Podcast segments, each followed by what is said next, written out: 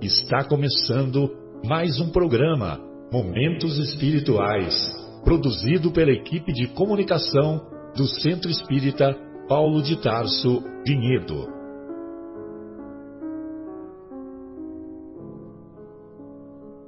Se guardas contigo o estigma do sofrimento, indagando pela solução dos velhos problemas do ser e da dor, se percebes a nuvem que prenuncia a tormenta e o vórtice traiçoeiro das ondas em que navegas, vem conosco. Estudemos a rota de nossa multimilenar romagem no tempo, para sentirmos o calor da flama de nosso próprio espírito a palpitar e morredouro na eternidade, e acendendo o lume da esperança, perseveremos juntos em exaltação de alegria que Deus, o Pai de infinita bondade, nos traçou a divina destinação para além das estrelas. Iniciamos o programa Momentos Espirituais, é, programa do Departamento de Comunicação do Centro Espírita Paulo de Tarso, aqui de Vinhedo, e hoje, na primeira parte, estudaremos é, o capítulo 11 de O Evangelho segundo o Espiritismo, particularmente dos itens 1 a 4 e também o item oitavo, que é uma bela mensagem assinada por um grande amigo do mestre, grande amigo que foi, foi pelo próprio mestre ressuscitado, que é o Lázaro. E ele escreve uma mensagem de três parágrafos, que é uma mensagem que é de arrebentar, né? Uma mensagem belíssima, profunda em suas linhas.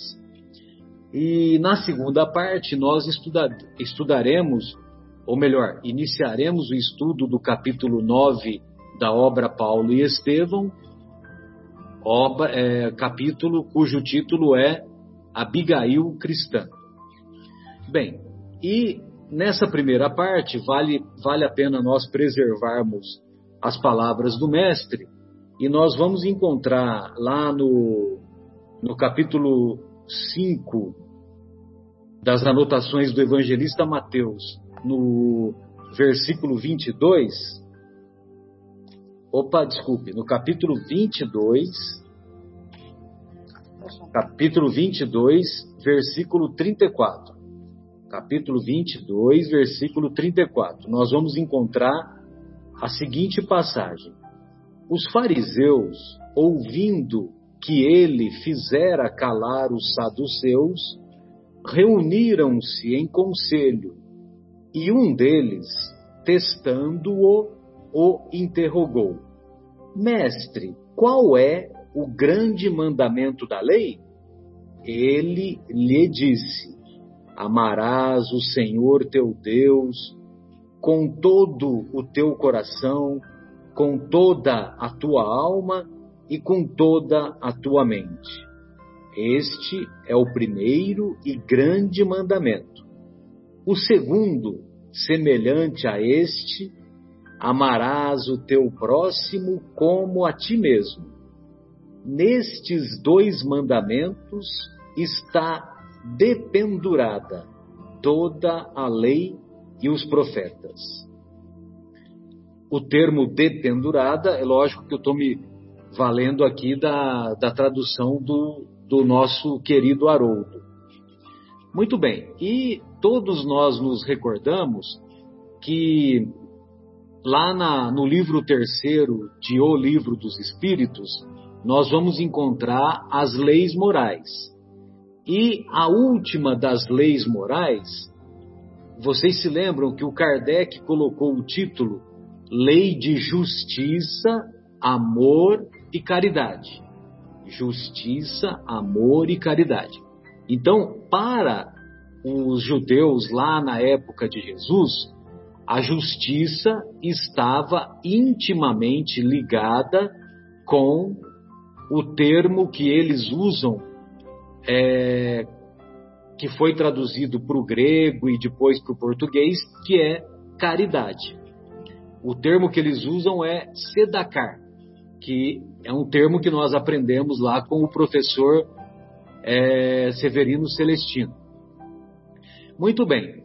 E em relação a, a essa justiça e caridade, parece que, que são, que são é, conceitos é, meio antagônicos ou conceitos que não têm muito a ver, mas se a gente for ver, fazer uma análise mais profunda, quando você ama o teu próximo como a ti mesmo, ou seja, quando você se coloca no lugar do teu próximo e você faz para ele aquilo que você gostaria que ele fizesse por você, então você está atuando de maneira justa.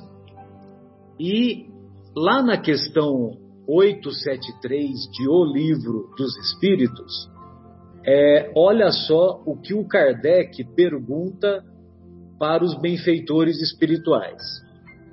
O sentimento da justiça está na natureza ou é resultado de ideias adquiridas? Está na natureza ou é resultado de ideias adquiridas? Ao que os benfeitores espirituais respondem: está de tal modo na natureza que vos revoltais à simples ideia de uma injustiça. É fora de dúvida que o progresso moral desenvolve esse sentimento, mas não o dá. O progresso moral desenvolve, mas não dá esse sentimento. Esse sentimento ele é é resultado da obra de Deus no nosso coração. Deus opôs no coração do homem. Daí vem que, frequentemente, em homens simples e incultos, se vos deparam noções mais exatas da justiça do que nos que possuem grande cabedal de saber grande cabedal de saber. Bem, e para finalizar a minha participação, eu sempre me recordo daquela questão dos vários tipos de amor que os gregos entendiam na época. E é sempre importante nós contextualizarmos, porque as anotações dos evangelistas Primeiro foi o Mateus que fez as anotações e depois as anotações foram traduzidas para o grego. E lá no grego nem sempre tinha as mesmas expressões que tinha no, no hebraico. E quando o termo amor foi para o, o, o grego, não foi é, com esse sentido de, de caridade. Então, eles separavam o sentido de, de, de amor em quatro, em quatro, é, quatro tipos de compreensão. O primeiro é o amor eros, o segundo, o amor filos, o terceiro, o amor storge, e o quarto, o amor HP. O amor ágape é o que foi traduzido lá para o evangelho na quando foi traduzido para o grego. Evidentemente que hoje o pessoal da psicologia colocou um quinto amor, que é o mais desastroso possível. Então, o, o amor, é, o pessoal da psicologia eles, eles classificam em cinco tipos de amor, né? Então tem o amor porne, que é o, o mais desastroso de todos, o amor é, eros, o amor filos, o amor uh, storge e o amor ágape.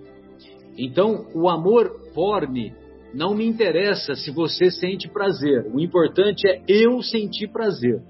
Não me preocupo se você está sentindo prazer ou não.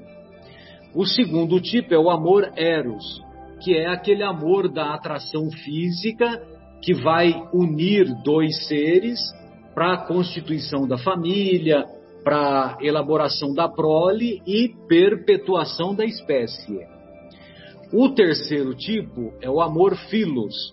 Eu gosto de você, você gosta de mim, que é o amor que, que nós temos com a nossa turminha, com a nossa patota, com os nossos amigos, com aqueles que temos mais afinidade. O amor estorge também é semelhante, que é aquele amor dedicado aos, aos àqueles que pertencem à nossa família, à nossa família sanguínea. Então, é o amor aos pais, aos irmãos, aos tios que uns são mais queridos que outros, aos avós da mesma forma e assim por diante. E finalmente tem o amor ágape. O amor ágape é que é o amor que Jesus veio nos ensinar, que é o amor que não espera recompensa, que é o amor mais transcendental, que é o amor de caráter espiritual e que tem é, suas energias multiplicadas em qualquer local do universo em que nos encontramos. Então, essas eram as minhas considerações iniciais e eu gostaria de ouvir o nosso querido Fábio primeiro. Pode ser, Fábio? Claro. É, eu estava prestando bastante atenção nisso que você falou, né? De ágape, de eros, de filos. E coincidentemente hoje eu ouvi um miudinho que falou sobre isso também. Exatamente sobre isso. E só que ele, ele deu um enfoque que eu nunca tinha pensado nesse miudinho. Ele deu um enfoque que na verdade são é, esses, essas vertentes, essas variáveis de amor são, na verdade, o amor mais. Não, são a transição do amor mais animalizado para o amor mais espiritualizado, né? Então aí a gente tramita nessas faixas de amor que você deu nome para elas de acordo com a cultura grega, né? Então, se nós formos pensar naquele amor que você falou, é, Born, né? Não lembro o nome que o nome certo, né? Que é o amor que está muito mais ligado à sensação, né? Born, Born. Born, né? B-O-R-N. Exato, está muito mais ligado à sensação física, né? Então nós, nós, nós podemos ver que é um, uma manifestação muito primitiva ainda, né? Um estágio um pouco mais acima vem o Eros, né? Que já entra um pouco de sensualismo, misturado com um pouco de instinto, misturado com um pouco de racionalidade, misturado com um pouco de é, desejo. Aí depois vem um filos, né? Que é já eu eu reconheço a mim, eu reconheço ao outro, eu reconheço que ele também é igual a mim e por isso eu também é, ele também importa, não só sou eu que importa né? Mas tudo dentro do seu limite, né? Porque eu não daria de mim, ou eu não, eu, eu não daria minha vida por ele, ou eu não, eu não, eu abriria mão de mim por ele até certo ponto somente. Então isso tem um limite, na verdade. E também por ele que está perto do meu convívio, mas não por ele que eu vou ver só uma vez e que eu nunca vou ver nunca mais. Aí vem uma nova extensão, uma nova dimensão de amor, que é aquele amor que o outro é tanto quanto eu, que é, para mim ou para ele não faz diferença nenhuma. Né? E aquele outro às vezes nem é alguém que eu convivo sempre, alguém que eu posso é, simplesmente observar de longe. Então é uma dimensão já muito mais espiritualizada do amor, né? Então, é, é, uma, é uma escala. Né? Agora, o que mais me deixou é, curioso, eu estava fazendo isso nesse momento que você chamou meu nome, Marcelo, é que no grego, no evangelho grego, a palavra amor aparece com todas essas variáveis aí em situações diferentes. Tem hora que Jesus fala de amor, mas ele usa, mas está tá registrado como ágape no Evangelho. Tem hora que ele fala de amor, mas está registrado como filos no Evangelho.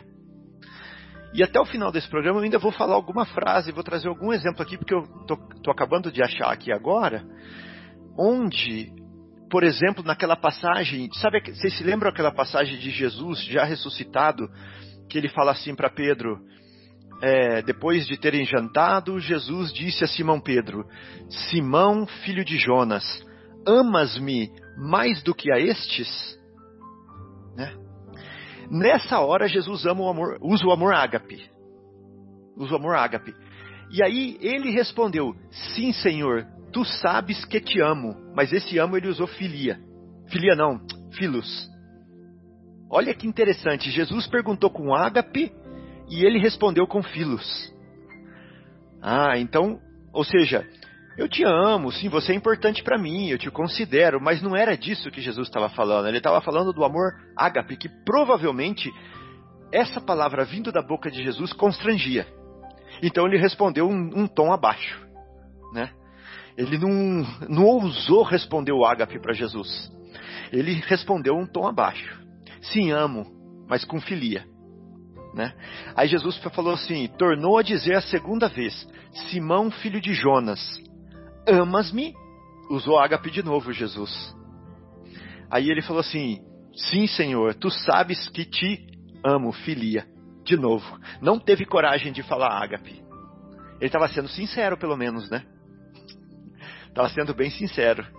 Então Jesus estava frisando para ele: Você sabe bem o que está acontecendo aqui, né? Eu estou perguntando com ágape e você está me respondendo com filos. Você sabe bem o que está acontecendo. E você sabe aonde que eu quero que você chegue. Interessante isso, né? Aí vem a última vez. Aí ele falou assim: Sim, é, tu sabes que te amo. Disse-lhe: Apacenta os meus cordeiros. Ele falou agora. Primeiro ele fala cordeiro, eu não sabia. Depois que ele vai falar ovelha, na terceira vez. Aí ele fala assim: tornou-lhe. Disse-lhe terceira vez: Simão, filho de Jonas, amas-me? Ágape. Não, não, desculpa. Dessa vez ele falou assim: Simão, filho de Jonas, ama-me. Aí ele falou filhos. O Jesus falou filhos para ele. Falou assim: tá bom, então eu vou descer no seu nível. Pelo menos filhos, você me ama? Tá certo? Estamos claro aqui?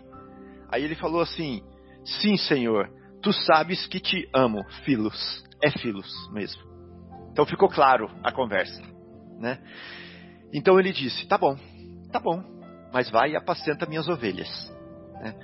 Então o Evangelho tá cheio de filos e cheio de ágape, que seria muito interessante a gente é, a gente começar a diferenciar de que hora que ele está falando do que e que hora que eles estão falando do que o que faz toda a diferença, porque a ágape é só Jesus por enquanto.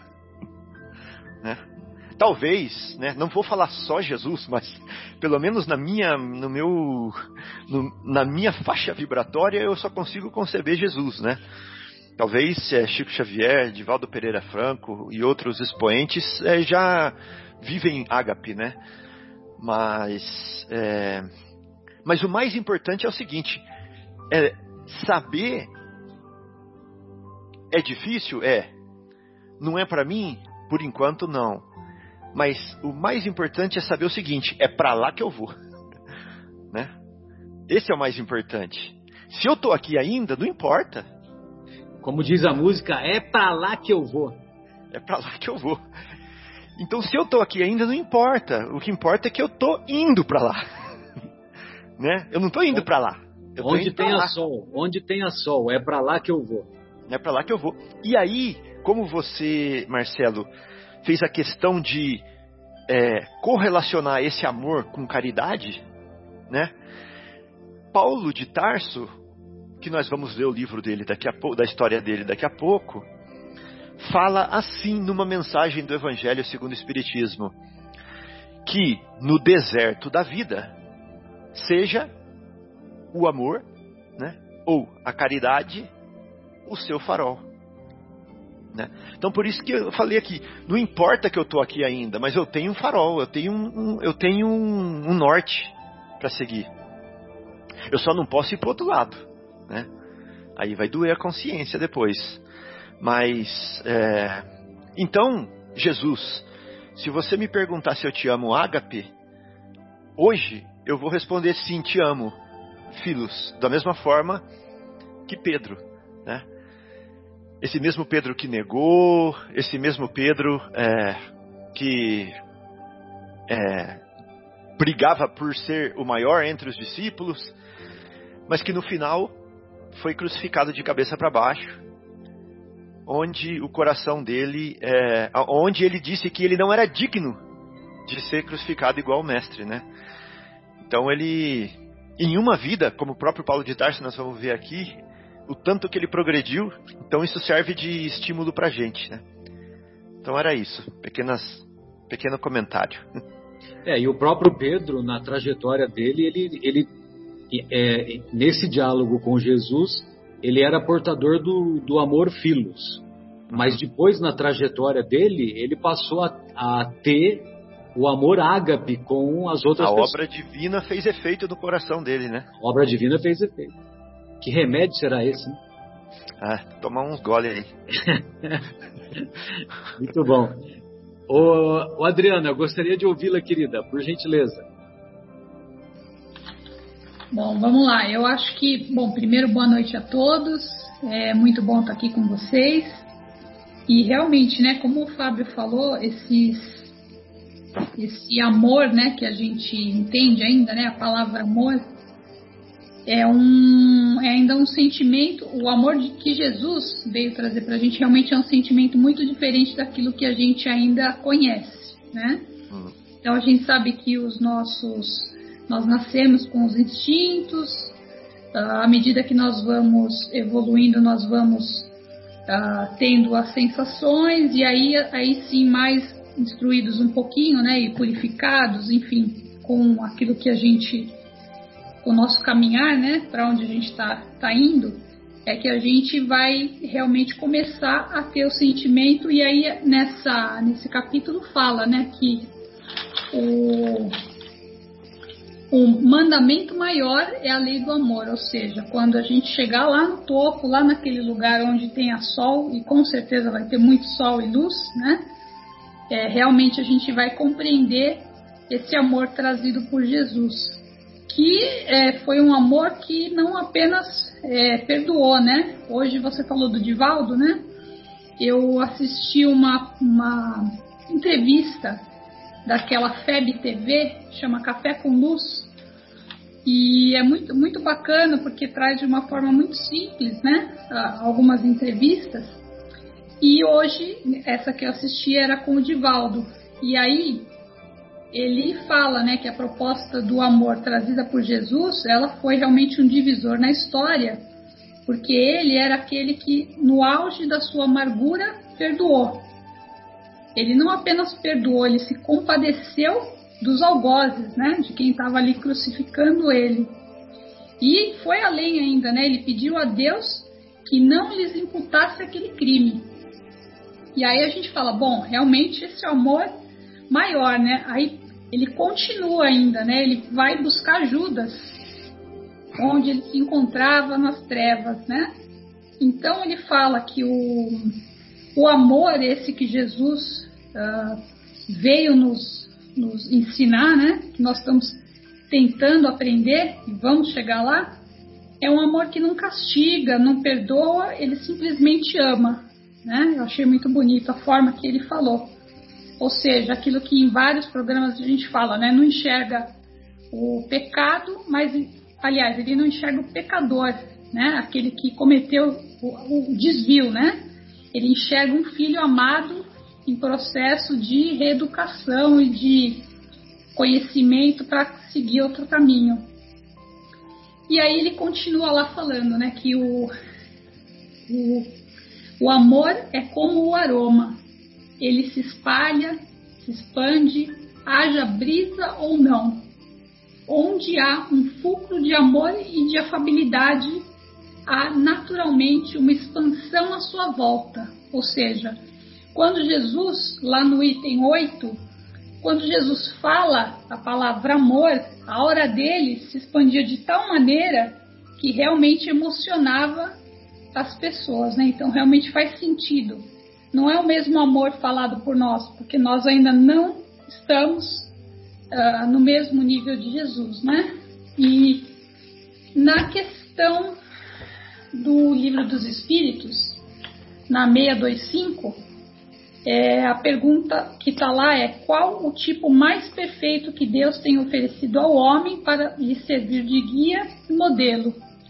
É Jesus. Então, a gente tem ele e não só aquilo que uh, ele nos deixou, né? Toda a sua vida, toda a sua passagem aqui, esses três anos que realmente marcaram profundamente e dividiram aquilo que a gente era e aquilo que a gente vai ser um dia, né? E a última coisa que eu queria passar aqui que eu anotei é, ainda nessa entrevista, né, o, o apresentador lá, não, não, lembro o nome dele, mas ele fala uma música do Padre Zezinho, que é, uh, fala assim, um dia uma criança me parou, olhou-me nos meus olhos a sorrir, caneta e papel na sua mão, tarefa escolar para cumprir. E perguntou no meio de um sorriso o que é preciso para ser feliz. E aí fala, né? Amar como Jesus amou, sonhar como Jesus sonhou, pensar como Jesus pensou, viver como Jesus viveu, sentir o que Jesus sentia, sorrir como Jesus sorria. E ao chegar ao fim do dia, eu sei que eu dormiria muito mais feliz. Então, que a gente aprenda com ele qual é esse amor de verdade. Era isso, Marcelo. Não consigo falar mais. É, então, é, obrigado pela oportunidade, sempre bom estar aqui. E a reflexão do capítulo de hoje, né, eu, eu peguei um pouquinho lá do item 4, né, e também algumas, algumas anotações ali a respeito do, dessa instrução do Lázaro, né, que também achei, é, como o Marcelo falou, são poucos poucos parágrafos, mas ah, é muito profunda né, a reflexão. E lá no item 4, né, ele fala que o amor ao próximo, como a si mesmo, né, é, a, é a maior demonstração de caridade que pode haver. Né? E também relaciona o amor ao próximo aos deveres do homem. Né? Então, deveres do homem para com o seu próximo. Isso sempre me deixa um pouco confuso, porque quais são os meus deveres para com o outro, quais são os meus direitos, né? E isso tem uma grande importância na cabeça do cristão, porque é, dependendo daquilo que eu fizer, é, dependendo da, de como eu julgar o meu próximo, de como eu amá-lo ou deixá-lo de amar, eu também vou ser amado ou deixado de amar pelo Criador. Ele coloca essa relação. Então isso é, sempre me fez um pouco de confusão, porque eu sou uma pessoa muito racional. Eu quero entender o motivo por que está atrás, assim como todos, né? E então, assim, eu acredito muito nas leis universais da criação e que Jesus, cada vez que ele dava um ensinamento ou cada vez que ele dava um exemplo de vida, na verdade ele estava reproduzindo uma lei é, universal, uma lei da criação, uma lei que Deus havia feito e criado a, o universo como um todo, o, o grande cosmo e, as, e, e os espíritos, né? Então ele fala lá que se, é, se nós não formos, se nós não amarmos o nosso próximo, como a gente pode exigir do nosso próximo o melhor proceder? Como é que a gente pode pedir para ele? Né? Se é uma, uma indicação de caridade, como é que a gente pode solicitar é, para as nossas faltas a indulgência? É, como é que nós podemos solicitar no nosso dia a benevolência né, do Criador, a benevolência até dos espíritos é, superiores, né, que estão ali a nos auxiliar, né? Como é que a gente pode pedir o devotamento? E isso aí me remeteu a procurar uma historinha aqui que eu já tinha visto algum tempo atrás, é, que fala a respeito da educação. Né? É uma palestra do, do, do Divaldo Franco, é, chamada Educação para a Plenitude do Ser, né? onde ele conta uma historinha que havia lá um orador ateniense, que era filósofo, chamado Licurgo, que foi convidado né, a fazer uma palestra a respeito da educação. E aí então ele, ele chegou no local, tava, imagine vocês, né, todo lotado, né, o anfiteatro lá, todo mundo querendo ouvir, né, o grande filósofo.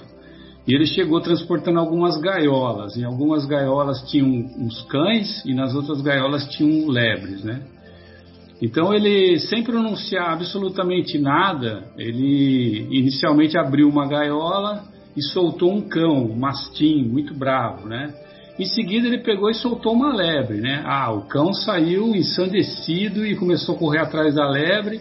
Em determinado momento encurralou a lebre, atacou-a e espedaçou ela na frente de todo mundo, né? Todo mundo ficou muito surpreso com essa cena chocante, né? Mas na sequência ele fez a mesma coisa, ele abriu uma outra gaiola com outro cão e na sequência abriu uma outra gaiola com outra lebre.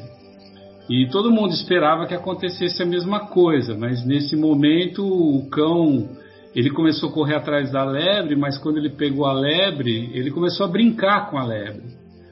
E a lebre também, ela não se sentiu ameaçada. Ela pegou e voltou e começou até a lamber a pata do, do cão e eles começaram a rolar no chão e começaram a brincar um com o outro, né? Aí, mediante essa história toda, toda, todo mundo aturdido ali, vendo ali, ele sem falar uma palavra, ele disse o seguinte, né? Qual é a diferença dos dois, dos dois cães, né? Qual é a diferença do primeiro cão para o segundo cão?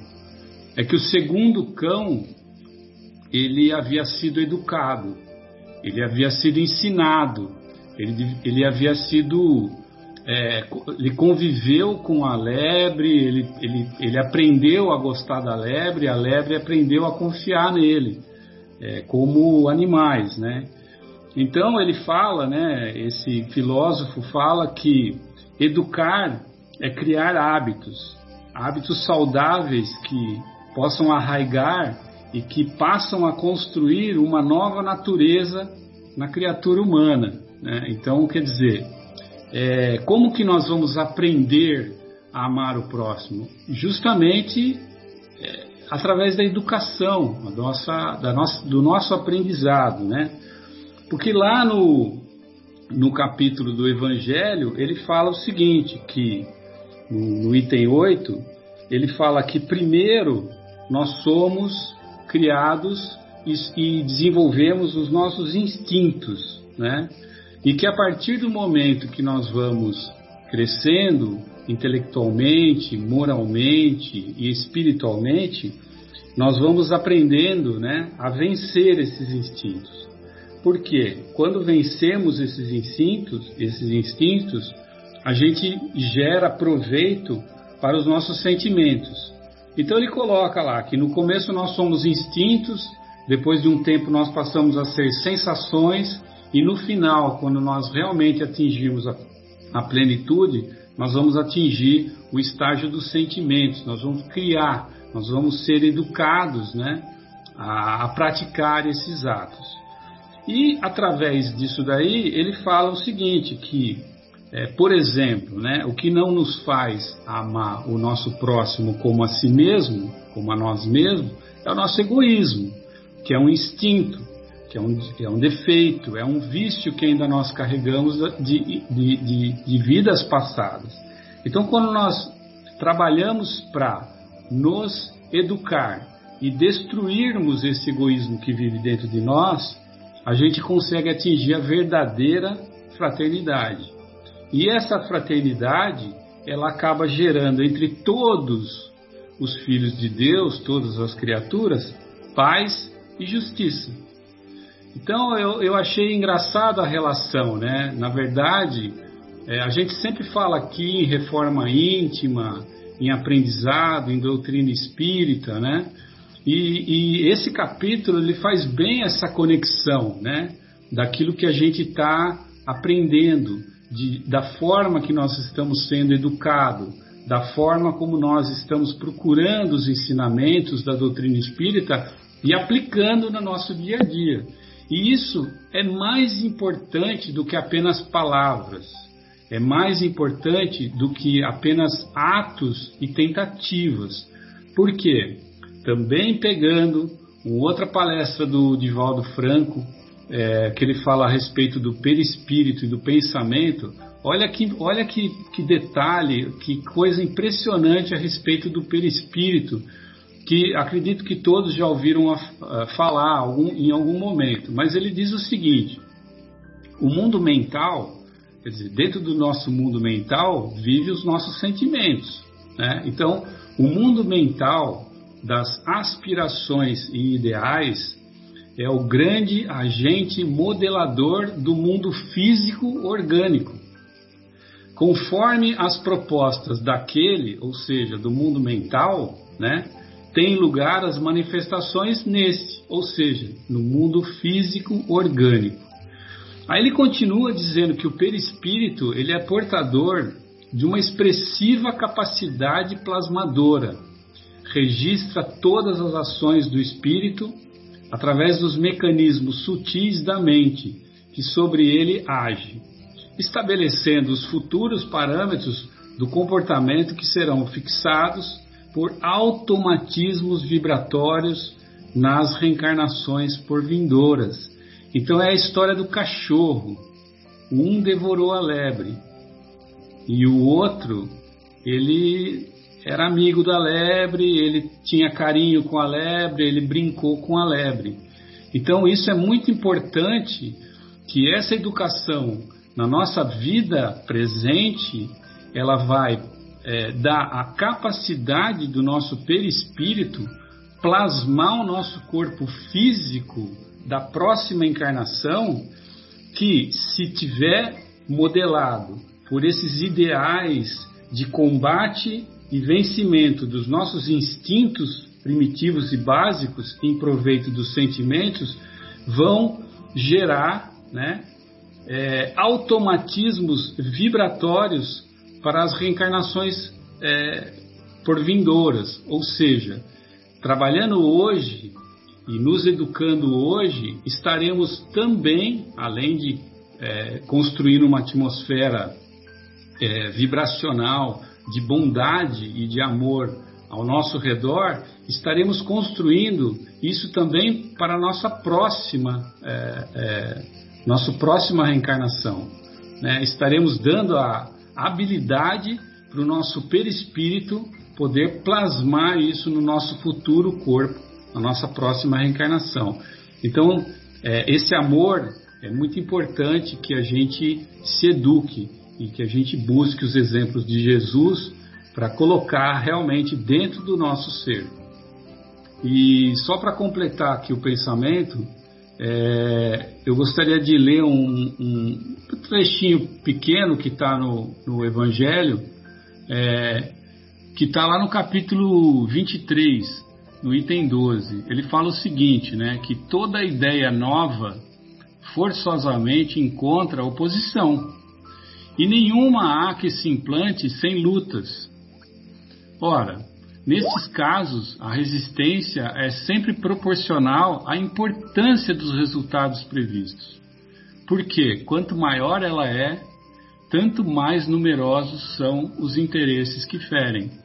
Então, realmente, é, nós temos que acreditar no amor e na fraternidade, porque realmente, quando nós atingirmos esse, esse caminho, de paz e justiça, é, realmente será muito bom viver nesse planeta é, tão amado quanto o nosso.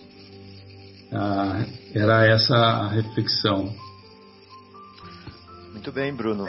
Estou é, falando porque o Marcelo caiu, né? A conexão dele, não foi ele, né? Graças a Deus. Então eu vou é, pedir para o o Afonso É, Afonso, você poderia falar? Sim, sim. É, você poder... Ah, o José Fernando. O José Fernando se prontificou lá. É como eu não tinha ouvido sua resposta, José Fernando, eu ia acionar o Afonso. Mas legal, José Fernando. Você poderia então comentar pra gente é, é, o que você. A parte do Evangelho, não é? Exatamente. Não? Nossa, eu tô, tô meio corrido aqui, mas dá tempo, sim. Tá bom? Olha, gente, então, eu, eu, eu parti do princípio de pegar a palavra próximo para tentar desenvolver o, o, o, tema, né? Considerando justamente que essas duas parábolas, né? A Deus sobre todas as coisas, né? Com seu entendimento, e o próximo como a ti mesmo, é a reforma total no, no meu entendimento de tudo que se tinha referente a Deus, não é? Que vinha do Velho Testamento. Então Jesus, com essas duas mensagens, ele deu uma guinada de 720 graus, ele, ele, ele revolucionou, né? E eu peguei o próximo justamente para tentar falar alguma coisa hoje. Porque eu entendo que o próximo, de uma maneira extensiva, é todo ser que tem a vida. Inclusive, principalmente, os nossos irmãozinhos é, considerados irracionais. E não só aqueles que fazem parte do nosso círculo familiar ou de amigos. Não é?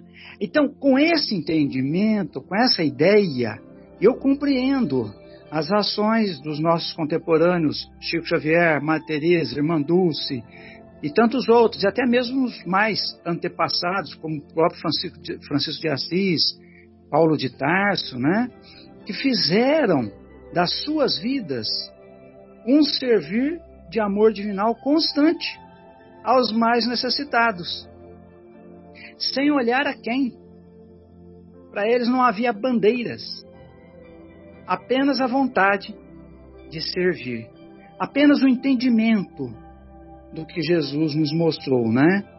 Então eu, eu vejo assim a, a, a, atitude, com essa atitude deles constante, é, registrou a personalidade cristã deles para nós, né? que viveram seus dias e, e o fizeram demonstrando o seu amor pleno a Deus, cumprindo o que disse Jesus lá em Mateus 25, 34, 40. Na verdade, eu pediria licença para ler 30, de 34 a 40, 25 de 34 a 40. Então o rei dirá aos que estiverem à sua direita: Vinde benditos de meu Pai, herdai o reino preparado para vós desde a fundação do mundo. Pois tive fome e me destes de comer, tive sede e me destes de beber, era estrangeiro e me acolhestes, estava nu e me vestistes, estive enfermo e me visitastes, estava na prisão e viestes a mim. Então os justos lhe responderão, dizendo: Senhor, quando te vimos com fome, te demos de comer, ou com sede, te demos de beber? Quando te vimos estrangeiro e te acolhemos, ou nu e te vestimos?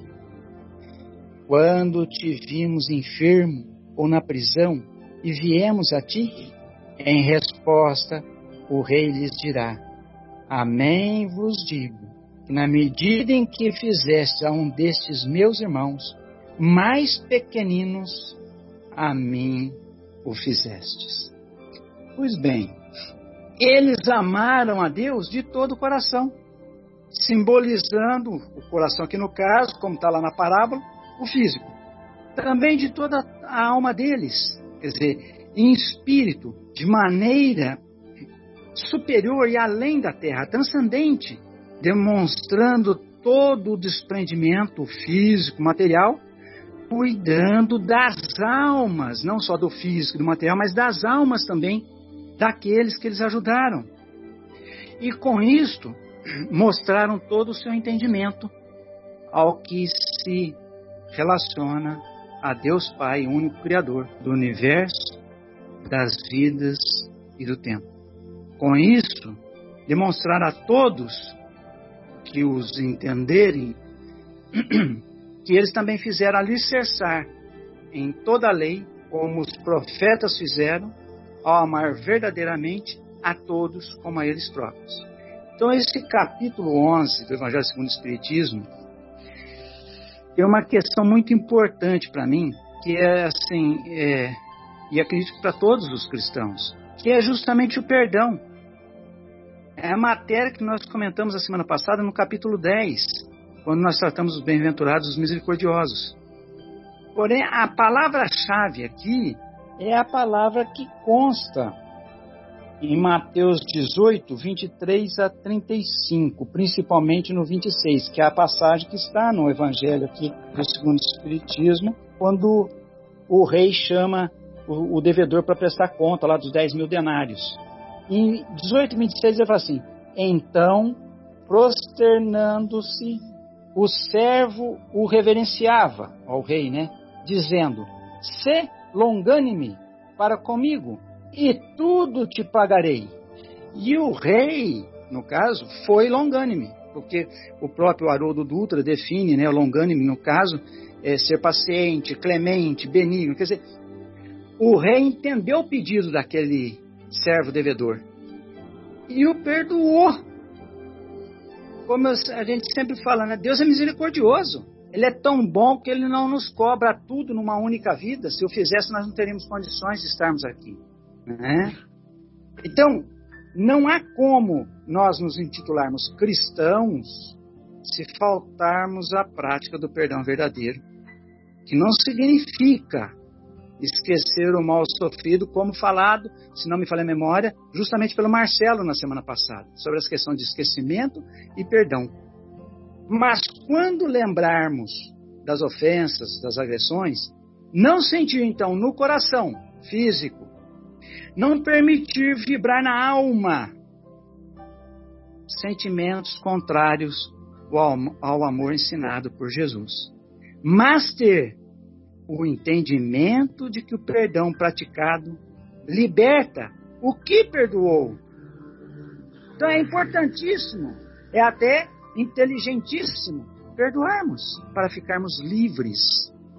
Até fazer vibrar em cada fibra que compõe nossos seres físico, seres espiritual, perispiritual, psíquico e emocional, de maneira que possamos afirmar com justeza tão clara como a água mais cristalina que exista, que alcançamos o amor divino por excelência em nosso ser, atingindo nosso coração, alma e entendimento, superando os nossos instintos e vencendo as nossas sensações, fazendo fluir em nós o amor por excelência, único sentimento capaz de curar todas as doenças físicas e da alma, até mesmo as desconhecidas, bem como ser o único sentimento, o amor, capaz de levar o mundo à evolução, vencendo todas as formas do amor em desequilíbrio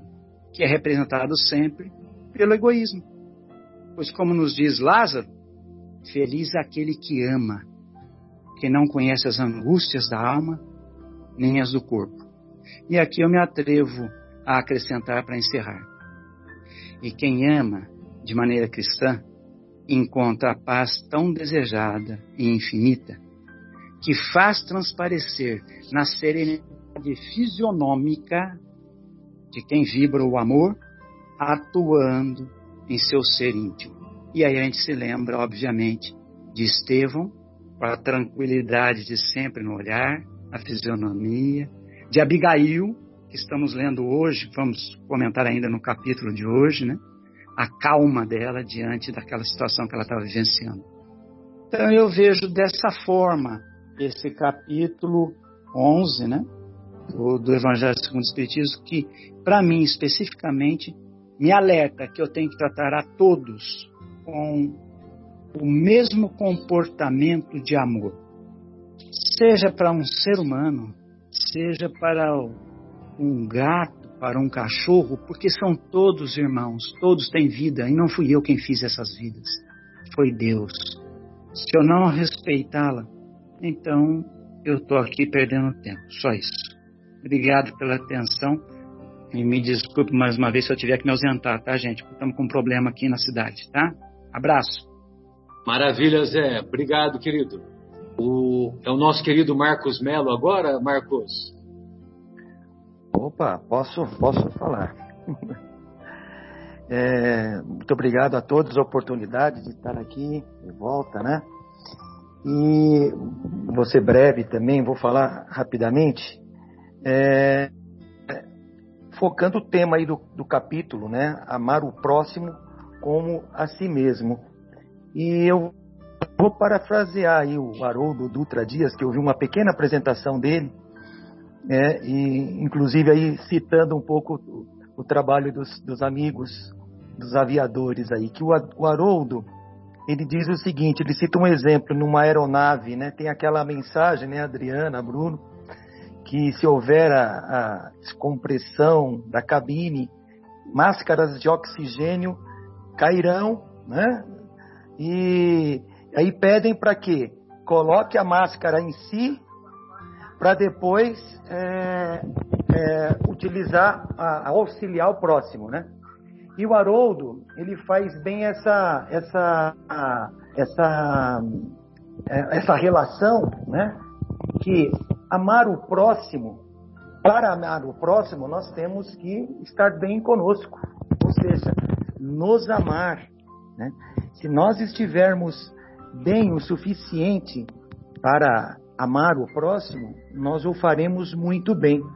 E, e, e, não é estar bem materialmente, é estar bem espiritualmente, estar bem no íntimo. Né? Nós assim teremos condições de praticar o amor, é, praticar a caridade, né? Não nem materialmente, praticar a, a, a caridade espiritual, né? A caridade, é, o amor ágape, né? É, é, o perdão, que é a maior das caridades, né? Mas para isso nós temos que estar bem ou nos amar de uma forma suficiente, né? Porque ele até fala nessa pequena breve apresentação dele que eu assisti, ele fala se nós estamos bem se nós nos amamos e estamos bem conosco mesmo, é, nós é, vibramos positivamente, a gente expande, é, como até o Fábio é, falou, nós, é, é, acho que foi o Fábio que citou, desculpe, mas nós somos sentidos, esse amor é sentido por nós, né, por, pelo que nos, nos rodeiam, pelo que os que convivem conosco sente essa mudança interior dentro da gente, é, esta vibração, esta, esta forma de agir, forma de pensar, forma de vibrar. Porque nós estamos bem conosco, nós nos amamos. E se nós nos amamos, com certeza nós estamos aptos a amar plenamente o próximo, o outro, né? Que aí vem a frase: amar o próximo como a ti mesmo, né? Então, que estejamos bem para que possamos amar o próximo como nós. Ok? Era isso. Eram minhas reflexões breves aí, meus amigos. Parabéns a todos. Muito obrigado, viu? Estou assistindo aqui e aprendendo com vocês. E, e nós aprendendo com você. É, tem uma frase aqui na, do, do André Luiz, na obra Vivendo o Evangelho, que ele diz assim: o amor de verdade nasce e evolui no silêncio da renúncia, abençoando a todos sem restrições. Sem restrições. Como o orvalho da noite, que oferta sua gota de ternura, tanto ao jardim quanto ao pântano. Afonso, Gostaria que você fizesse o desfecho. O problema é todo seu agora. Obrigado, Marcelo. Bem, o tema é o mais importante de toda a nossa literatura e de todas as revelações que nos vieram desde Moisés.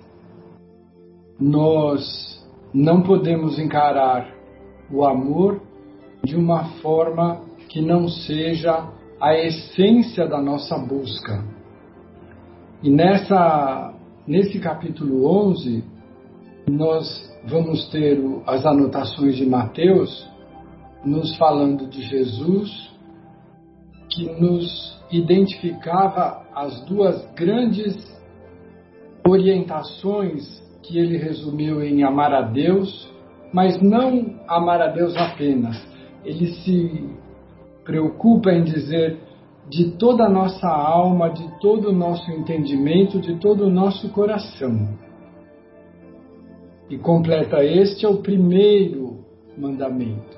E o segundo, que é semelhante a este, amar ao próximo como a si mesmo. Então, nós ouvimos algumas exposições, ouvimos os nossos amigos hoje aqui e trazemos mais uma pequena contribuição que está no próprio Evangelho, segundo o Espiritismo, no capítulo 18, cujo tema do capítulo é Sede Perfeitos. E é o mesmo Lázaro quem nos fala do dever. Tiramos uma frase que acho que vai nos auxiliar resumidamente. O homem que cumpre o seu dever ama a Deus mais que as criaturas. E ama as criaturas mais do que a si mesmo. Então nós temos numa colocação muito feliz de Lázaro o nosso rumo, nosso, a nossa estratégia tra traçada. Cumprir o nosso dever. Que nas exposições anteriores, nossos amigos nos deram a entender que nós temos na nossa consciência aquilo que nos deve dirigir, orientar, escolher sempre o caminho do bem, da luz e do amor. Toda vez que nós nos desviamos desta orientação consciencial, criamos um problema que precisará ser resolvido dependendo do quanto nos afastamos, breve ou demoradamente, mas sempre envolvendo dor.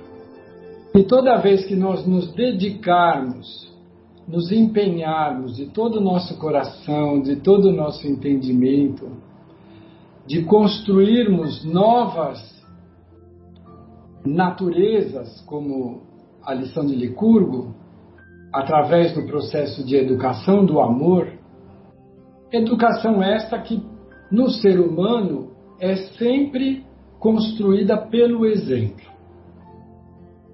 E nós já temos aqui até o número da questão. Livro dos Espíritos 625. Nosso maior exemplo, Jesus. E pessoas, estamos no final de dezembro. Não podemos deixar de citar a tarefa assumida por amor deste que tem sido o nosso bom pastor, que nos conhecendo profundamente, tira da sua alma a luz que ele consegue acumular com milênios de trabalho, dedicação e construção no bem, e mergulha na carne para suportar heroicamente a nossa convivência a ponto de ser imolado pela nossa falta de evolução e de compaixão, mas faz com um sorriso nos lábios, rogando a Deus que não nos culpe, porque entendia a nossa fragilidade evolutiva. Estamos a horas, dias da comemoração da sua vinda. O Natal para nós deve representar a convocação renovada todos os anos de fazermos um autoexame de consciência para saber se estamos cumprindo com os nossos deveres de consciência, amando a Deus e ao nosso próximo tanto quanto a nós mesmos da melhor forma que pudermos. os benfeitores espirituais, o nosso Mestre Jesus, o Pai, não nos cobra o que não podemos fazer. O Natal é o processo que cada cristão precisa reflexionar para pensar nos últimos 365 dias do ano, será que nós aproveitamos todas as oportunidades que a misericórdia nos ofereceu para amadurecer a nossa atitude, para não estraçalharmos as lebres que se apresentem à nossa voracidade canina? Será que nós já temos ímpetos educados de enxergar no mais frágil o companheiro que precisa de amparo, no mais difícil o professor dedicado? Será que nós temos condição de não nos limitarmos à satisfação das nossas necessidades pessoais e familiares? para pensar nos membros distantes da família humana, onde ainda num planeta que passa de prova e expiação para a elevada condição de regeneração, portanto, aonde ainda se escondem tantos dramas ocultos, será que nossa consciência já percebe, atende através de uma simples prece por aqueles que estão perdidos no labirinto do equívoco, errando a largas passadas, conquistando dramas que vão provavelmente se desenvolver com muita dor e sacrifício para a correção? Ou será que nós já podemos nos dizer seguidores do Mestre Jesus, que veio até nós por uma simples e humilde manjedoura entre animais domésticos, cercado de pastores, o pai e a mãe, mas com uma corte luminosa de amigos espirituais que nos convocavam dando glória a Deus nas alturas e desejando paz a todos os corações de boa vontade.